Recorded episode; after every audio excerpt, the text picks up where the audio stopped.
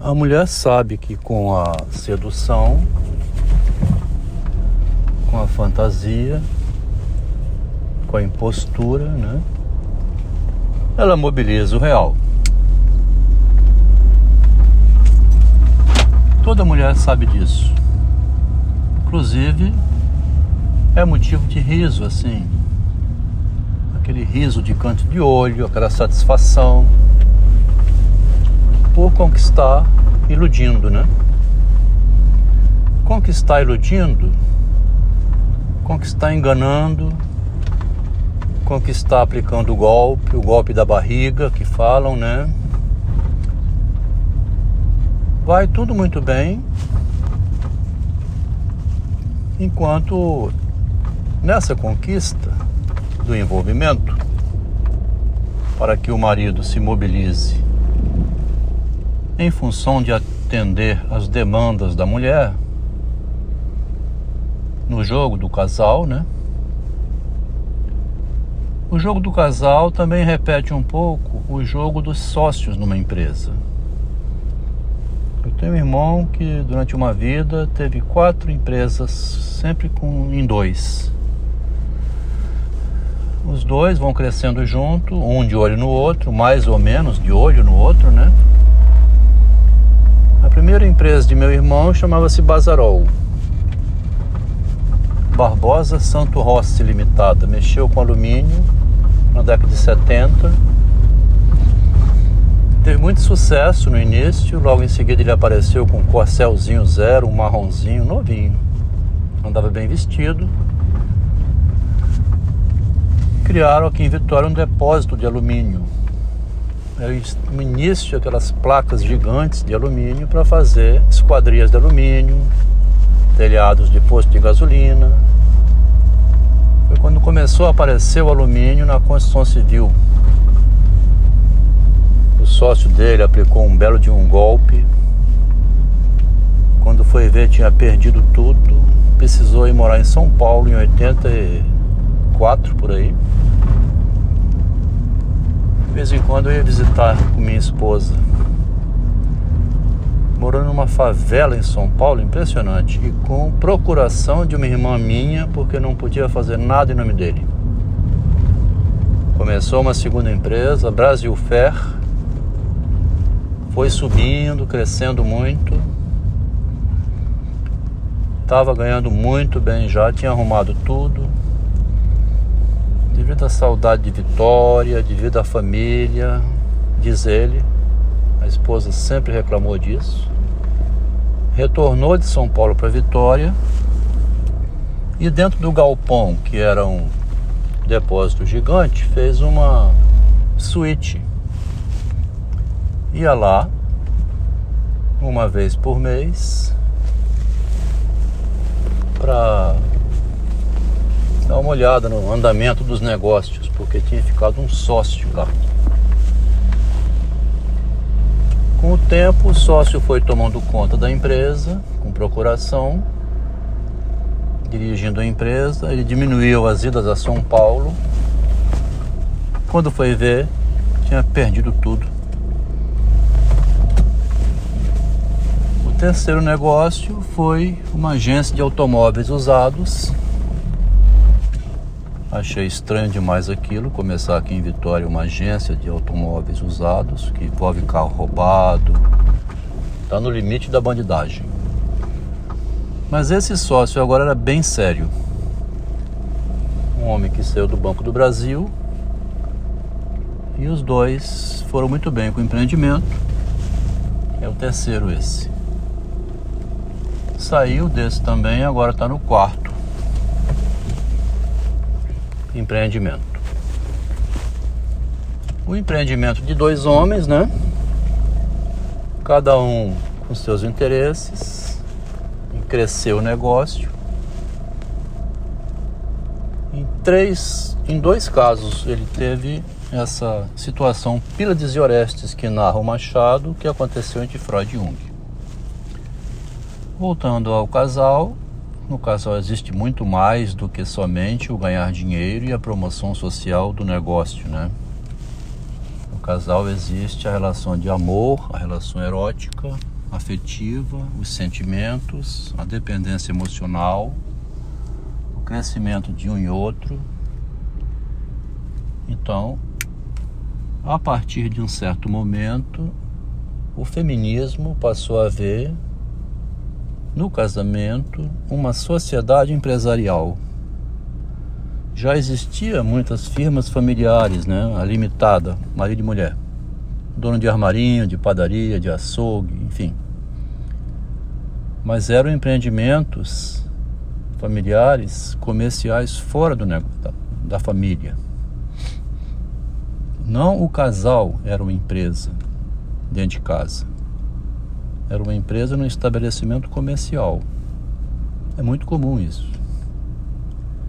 Mas o feminismo passou a colocar a mulher na relação com o marido, nos ganhos de renda, salário, promoção social, conquista da pessoa humana, colocou numa relação de rivalidade, com uma propaganda ideológica feroz doentia, perturbadora, em que o homem, atual marido, deve pagar uma dívida que ele não deve, uma dívida histórica que ele não contraiu.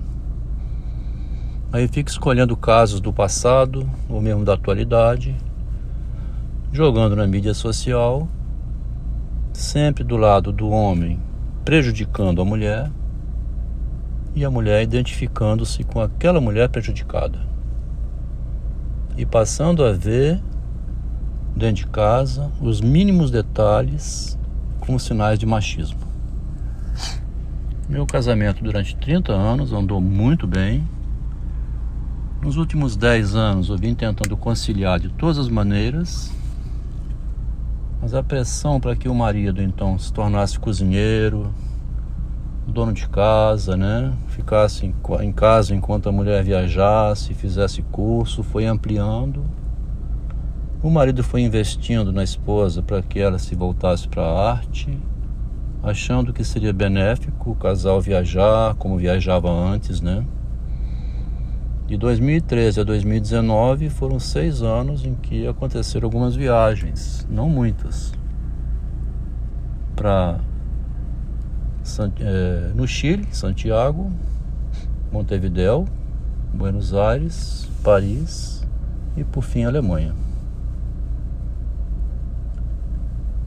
Visitando museus e galerias de arte para ir motivando a esposa que tinha um desejo pela arte, mas ela mesma não valorizava, né? era muito reprimida, tinha vergonha de produção de arte como forma de vida foi fazer isso somente após aposentada, como a gente tinha pensado em 2017.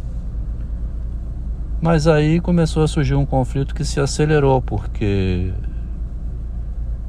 ao contrário de continuar viagens junto com o marido, os passeios, ela preferiu fazer através de grupo de feministas. Entrou para um grupo de feminista mais radical ainda, da mulher que levou à morte do marido Marcelo, nenhum sentimento pelo homem com quem conviveu, onde ele era funcionário junto com ela no empreendimento. Assisti depois uma situação bizarra em que a própria cunhada tentou se livrar do marido para não ter mais a companhia de um homem. E esse domínio imaginário, então, que a mulher pretende exercer sobre o homem, que foi o comentário aqui desde o início, que é a sedução, né? O envolvimento imaginário, a atração da mulher pelo homem. Isso acabou se virando da mulher sobre as próprias mulheres, uma exibindo-se com a outra, querendo mostrar o que fez, e do que a mulher era então uma fonte de admiração do marido dela, do homem, passou a ser fonte de admiração entre as próprias mulheres, exibindo o sucesso, dizendo o que fez e o que faz agora e que saem entre elas e vão fazer as festinhas, as viagens e nunca tem homem junto. No máximo, quando tem, é para ir buscar ou levar. Eu não me importava com isso não. Só começou a prejudicar mais ainda quando o controle passou a ser obsessivo. O fato que marcou isso foi um evento aqui perto de Vitória, onde tem um bairro chamado Piúma, um balneário, um evento de cerâmica sábado e domingo. Pertinho de Piúma, em Iriri, 5 quilômetros depois, tem um primo meu com uma pousada. A mozinha faz assim: eu te levo, passo por Piúma, sigo para Iriri, fico hospedado lá. No domingo à tarde, volto para Vitória. Isso porque ela estava precisando de carona Queria obrigar o meu filho, porque ela deu o Uber para um filho meu. Queria obrigá-lo a levá-la, né? Ele pediu 500 reais. Ela disse que dava 100. Houve um desentendimento, aí eu me ofereci para solucionar o problema. Para Iriri, você não vai. Eu não quero você lá por perto. Vai ficar me telefonando, me perturbando. Começa a falar assim antecipadamente eu tenho muitas coisas para fazer na minha literatura, né?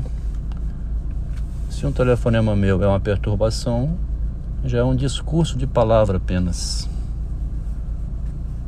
No domingo à tardezinha, meio-dia e meio, meio-dia e quarenta, me liga, Adelmo, vem aqui em Piuma me buscar. 120 quilômetros de Vitória, passo por bairros, três horas, duas horas de carro dirigindo lentamente no trânsito. Maldade, né? Então estava aparecendo esses sinais assim de transformar o marido em chofé e quando quisesse. Piorou tudo dizendo: a gente fica aqui domingo, do, pernoita por aqui, domingo, segunda, querendo se oferecer a partir daí, desse modo, num lugar deserto, domingo à noite, segunda então, em balneário não fica ninguém, nem restaurante abre. Parecia pirada. Lá no início, quando nasceu, quando veio o menino adotivo, tinha psicodrama sábado e domingo, em 97 isso, 96 foi a adoção do menino, 98. Sábado e domingo, treinamento em psicodrama. O bebezinho, né? O marido pegava o carro, pegava o bebê, levava lá no psicodrama do meio-dia às duas, intervalo de almoço. E as outras? Onde você arrumou esse marido? Quer dizer, em 97, isso. Em 2018, 20 anos depois, então, a pessoa precisa né, ir acompanhando isso aqui não como um discurso de um neurótico doente, um engenheiro de 65 anos, velho, resmungão, não. Isso é uma ideologia que está se propagando, levando à loucura e à morte, causando um estrago através de imagens. Parece aquela Revolução Francesa, onde no final rolou cabeça de todos os lados. A ideologia quando vira prática, pode se transformar na Idade Média, que é a loucura da Inquisição.